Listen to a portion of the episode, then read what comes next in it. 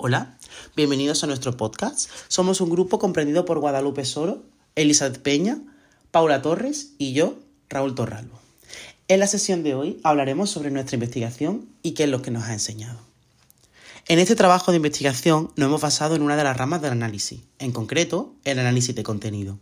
Las marcas que hemos decidido analizar son McDonald's y Burger King en la red social de Instagram. Para ubicarnos un poco y tener una idea y una base de información, hemos utilizado también la recolección de datos del marco teórico, que nos ha resultado imprescindible para este trabajo. Hemos hecho esta investigación para entender las diferencias a través de un análisis tanto cuantitativo como cualitativo, observando así como a pesar de ser dos cadenas de gran competencia entre sí, a su vez muy parecidas, hacen uso de herramientas para destacar lo singular y característico de cada una, consiguiendo así, entre muchas otras estrategias, captar a su fiel clientela. Para conseguir este análisis propio de cada cadena, hemos desarrollado dos tablas con estos contenidos, los cualitativos y los cuantitativos.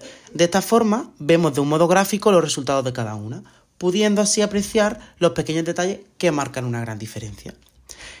En estas tablas hemos analizado datos que hemos considerado importantes, como pueden ser algunos el número de colaboraciones, los memes, las ofertas, el humor, la colorimetría o el vocabulario, entre otras. Concluyendo con una tabla comparativa, viendo así las diferencias, los puntos fuertes y débiles y los puntos clave de cada marca.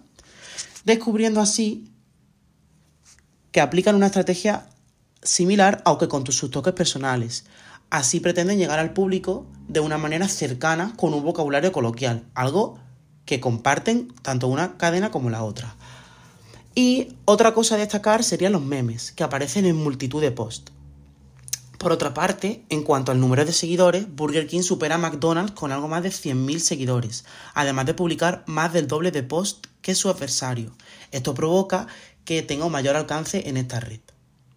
Lo que hemos aprendido de esta investigación, así ya para concluir, es la gran importancia de la comunicación, en concreto el buen uso de ella junto a las nuevas tecnologías. Las nuevas, tecnologías y las redes sociales están a la orden del día y se han convertido en una herramienta clave para el desarrollo de las técnicas comunicativas, que hoy en día tenemos la suerte de tener. Poco a poco nos estamos familiarizando más con, con ella, con la tecnología, algo que en un futuro dominará el mundo y será clave para el desarrollo de un montón de cosas más. Gracias por escucharnos.